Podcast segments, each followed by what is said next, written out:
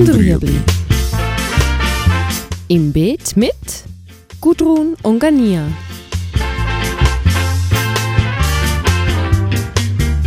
Fragen rund ums urbane Gärtnern auf Balkonien.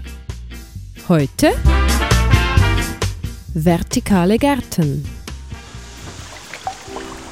Unter vertikalen Gärten versteht man Gärten, die in Gefäß angelegt werden, die an der Wand hängen, auf eine Wand gestapelt sind, aber nicht klassisch von links nach rechts gehen, von, von oben nach unten.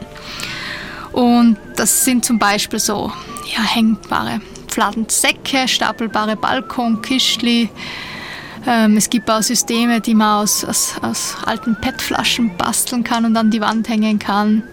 Der Vorteil von den vertikalen Gärten ist, dass sie sehr platzsparend sind. Man nutzt den Platz aus, den man sonst eigentlich am Balkon nie nutzt. Man denkt immer bei Balkongarten an Kistli, die man entweder ans Balkongeländer hängt oder Töpfe, die am Boden stehen und nutzt den Platz an der Wand nicht. Wenn wir jetzt den Platz nutzen, das sind ja meistens mehr als ein Quadratmeter, hat man mehr Anbaufläche und man hat eigentlich äh, noch mehr Platz am Balkon, entweder für weitere Gefäße oder für, für einen Tisch, für einen Grill, für, für einen Stuhl, Liegestuhl und kann sich so eigentlich im Balkon vergrößern.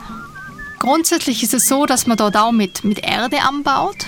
Also wie ein Balkonkistchen, nur dass einfach nicht nebeneinander steht, sondern übereinander oder hängt. Es gibt aber auch ähm, ja, berühmte Aerosol-Varianten, wo man dann, für die, die vielleicht ein bisschen technisch affiner sind mit Wasserpumpen, ähm, sich so ein ganzes System bauen kann aus alten Flaschen, so Window Gardens nennt man die. Wenn stapelbare Gefäße sind, äh, merkt man oft, dass das unterste Gefäß und das oberste Gefäß meistens die sind, die am meisten Wasser haben ähm, wo man dann auch ein bisschen schauen kann, dass man da was reinpflanzt, was jetzt mehr Wasser mag und nicht gerade das trockenliebendste Kraut reinpflanzt zum Beispiel. Was auch auffällig ist in je nach System ist, dass sie meistens auch weniger Erdvolumen haben. Also wenn es so kleine Taschen hat, wo vielleicht, weiß nicht, ein Liter, eineinhalb, zwei Liter Erde reingehen, das ist sicher nicht das richtige Gefäß für eine Tomate. Aber für Kräuter, für Salat, für auch mal einen Kohlrabi ist das wunderbar.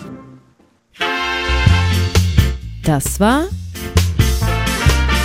Gut und Rüebli. Haben Sie eine Frage? Schreiben Sie uns auf beet.stadtfilter.ch.